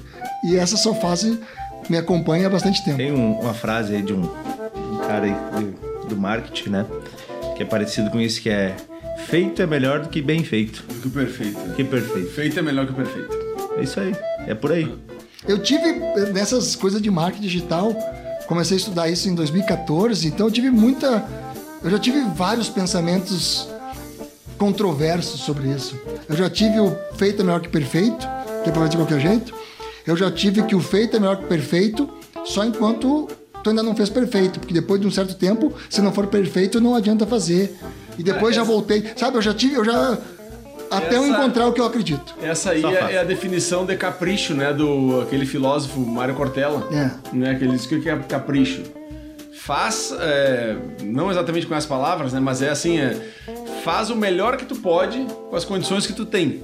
Enquanto não tiver condições melhores para fazer melhor ainda. Então, as condições são essas? Tchê, depois dessa filosofada do Rude aí, eu acho que não temos mais nada, né? Do que. A partir do que nós falar, É, né, legal- nada é, vai. Foi. O negócio é só fazer. Só fazer é, é a minha é a minha frase e eu compartilho com quem quiser. Ah, começar com essa filosofia de vida. Só faz, só faz. Vai ter dias que não vai ficar bom. Tem dias que não vai ser o melhor que eu posso fazer com as condições que eu tenho. Mas eu fiz. Outro dia eu vou lá e faço o Dança da Festa que eu comentei no início. A primeira fase que eu falei que provavelmente não tem nenhum curso presencial. Pelo menos não vi até hoje. Eu gravei ela a primeira vez só pra ter. Tá lá, tá no curso. E agora eu tô regravando toda ela da melhor forma que eu sei fazer. Primeiro eu fiz pra ter. Tá lá. Quem entrar já tá lá, tá gravado. Agora eu tô refazendo todas as aulas pensando na melhor forma que eu sou capaz de fazer. Então só faz e refaz e vai fazer. Já, nós estamos encerrando, né, então, esse encontro de hoje e eu vou pedir, né, porque assim, ó, nós estamos sendo ouvidos, né, por algumas pessoas e algumas pessoas estão nos, nos vendo. E tu apareceu quase todo o tempo de lá, dá uma olhadinha pra lá pro pessoal enxergar Agora, teu rostão. não, que agora, tem, um- Ah. agora Ah, ainda mais que esse lado aqui não é sem lado. imagem Só, agora. se você Ah, não não me tem mais achou... imagem? não tem mais imagem. Tá bom. Acabou a memória, ele tá Pô, Eu não vai adiantar. Eu ia dizer assim, ó, se você me viu só de lado, eu sou bem mais bonito do que parece. Não, mas é que de lado vão te ver o tempo todo. Até uma parte tem. É, mas ninguém. É, se viu só de lado, é mais bonito que Mas isso. na, Eu sou bem na- mais bonito do que vocês estão vendo na aí. foto. Nós vamos fazer uma edição na foto ali da chamada Boa, ali, daí boa. aparece. Boa. Bem tranquilo. Não, tá Boa. bom. Eu tava Então- olhando aqui, ele parecia sempre. o- Então é o seguinte, né? É importante a gente é, fazer o convite aí para as pessoas seguirem né, as nossas redes sociais. Esse programa vai estar no, em, todos os distribuidores aí de Spotify. podcast. De. É, no, é, é, então ainda bem que dá pra editar. é o ao vivo, né, nego? É, se, é, se é com vídeo, eu botava preto e branco e deixava. Não, então vamos de novo, né? Então sigam nossas redes sociais, Instagram, Facebook, acompanhem o programa pelo Spotify ou outros distribuidores de podcast. Podcast. Obrigado, Rude. O programa vai estar completo no YouTube e logo, logo, logo teremos o canal de cortes, onde você vai poder acompanhar aí as, Os pockets. os, uh, as pequenas frases, assim como o Rude, vamos ter uma- um, um, um vídeo só do Rude, né? Falando sobre. Só a frase do Só Cortella. frases do Cortella. Ah, o capricho. O Capricho. O próximo programa o Rude traz outro pensamento do Tá Cortella. bom, tá bom. Né? Vou pesquisar. E vamos deixar o espaço aí pro Nego fazer as considerações finais. Cara, eu quero agradecer o convite da gente vir aqui bater papo. Me coloco à disposição pra gente fazer mais vezes, conversar, que é bacana a gente conversar, né? A gente já, a gente já faz isso, né, nego? É, sabe que, é, se eu te dividir contigo, eu, eu quis fazer o podcast porque eu acho, eu acho, não, eu tenho certeza que muitas vezes a gente teve conversas muito legais nos bastidores e que eu- como eu gostaria de ter mais gente junto com conosco ali naquele momento para dividir as ideias. Como não dá pra gente trazer todo mundo para cá, a gente bate papo e distribui pro pessoal É, e ouvir. dá, e dá pra fazer vários bate-papos sempre gravando. E se sair coisa que preste, compartilha, senão deleta. A vantagem é essa, né? É. Não, mas é, é, então, a gente tem, né? Toda semana vai sair um programa gravado. E nas próximas semanas a gente já começa com os ao vivo, né, Rudy? Se Deus quiser. Sempre com um convidado Isso aí. mais que especial. Se as pessoas quiserem seguir, é arroba RS Professor em qualquer lugar. YouTube. Não, YouTube não é. Instagram, Twitter, é, aquele novo lá que é só de conversa, como é que é? Clubhouse, Clubhouse. e etc e tal. Só no YouTube que é Dance Tudo. No YouTube é Dance Tudo. Ou o site, né? dancetudo.com. No dancetudo.com tem tudo que eu faço e que eu não faço. Os links vão estar todos aí descritos na. na em- enfim, qualquer lugar que tu estiver ouvindo ou vendo, a gente vai ter os links aí. De venda dos produtos do Nego. Pra quem come- quer começar a dançar, que ainda não se encorajou, Só clicar ali. é um ótimo caminho, É Isso aí. tá? Então- Feito por hoje, gurizada. Feito, Feito, por hoje. feito, Muito feito por obrigado, Negrinho. Um abraço aí, já que não estão filmando, eu tô falando pra filmadora.